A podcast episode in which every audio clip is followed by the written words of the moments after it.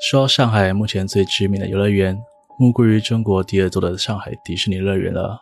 它曾经带给许多的孩子们欢笑，但对于年纪稍长的上海人来说，他们脑中浮现的童年回忆可能会是另一座位于嘉定区黄渡镇的乐园。这座游乐园远在上海迪士尼之前就已建立，算是中国第一个称得上主题乐园的地方，绝对能当做那个时代的迪士尼乐园。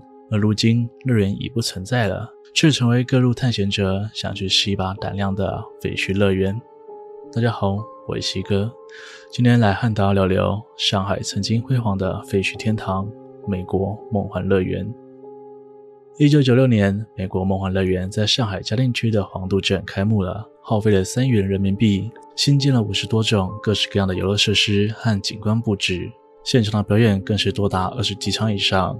园区内各种风格的主题，就如同它的名字“美国梦幻乐园”一样，有着满满的西部荒野情怀，还有欧洲缤纷的生活色彩，甚至连当时美国度假村的样子都给它拷贝下来，吸引了许多想要体验美式生活以及灯火通明的 Party Night。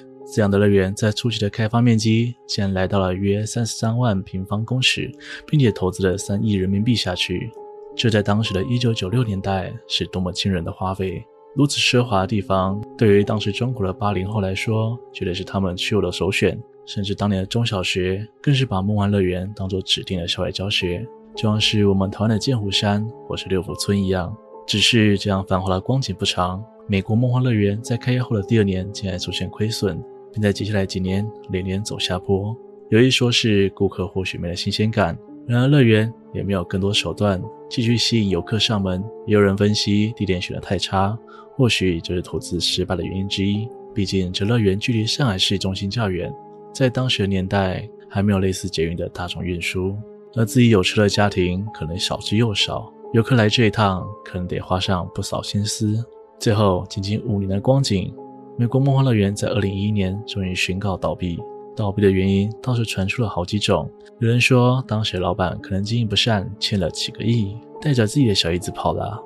但还有一些变成了都市传说。据说当时有一位小孩子邀请了十几位小朋友一起到游乐园办生日会，大家在里头玩得不亦乐乎。然而，乐园六点就要闭馆了，孩子们纷纷回去吃晚餐，大人们却发现，怎么孩子的身上、衣服都有红色的液体？诡异的是，不管怎么洗都洗不掉。是有人偷偷泼洒有性液体呢，还是这是来自看不见的警告？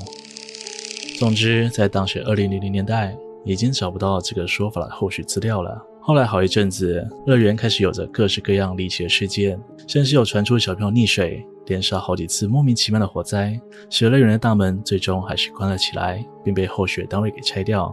面积庞大的乐园腹地，并不是一开始就能拆迁到底的。奇怪的是，从2001年宣告倒闭后，整整好几十年的光阴，在上海这个寸土寸金的地方，竟然都还没有拆迁完成。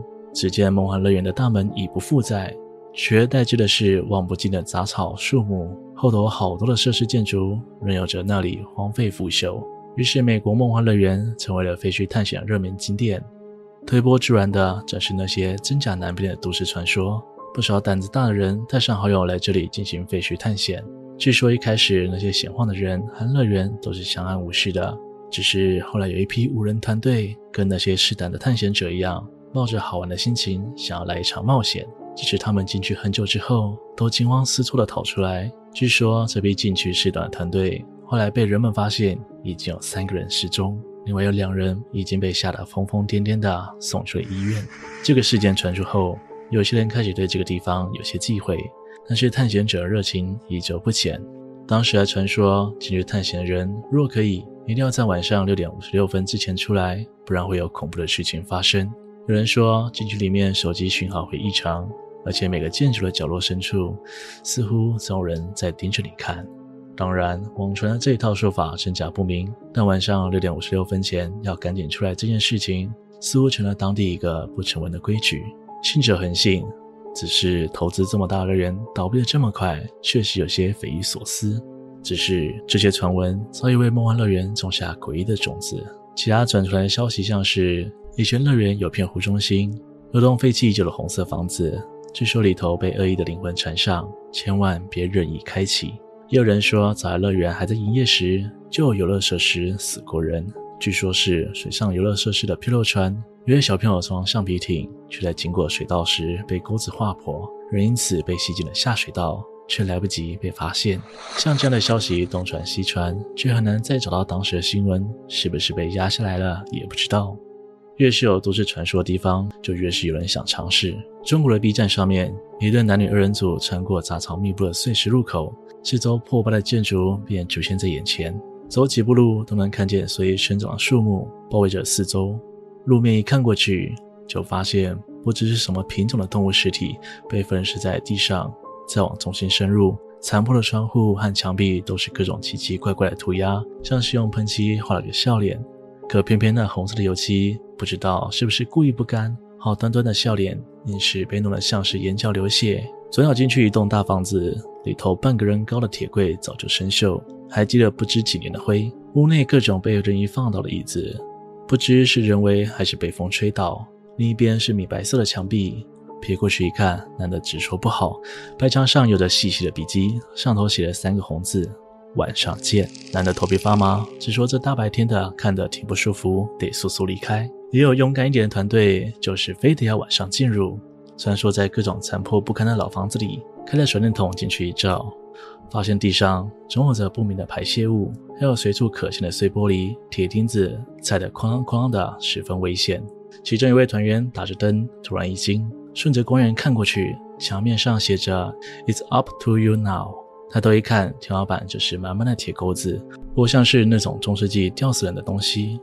后来这组人马为了拍摄更多的画面，出入过几次废墟，只是在最后发生了一件事，就是原本录好的素材全部不见，大伙儿只好匆匆的赶紧补拍。只是回程时，原本走的那条阴森小路，似乎没有像一开始一样顺利走到尽头，不知是不是心里开始发慌。还有好多组来探险的，都不约而同的发现一件事。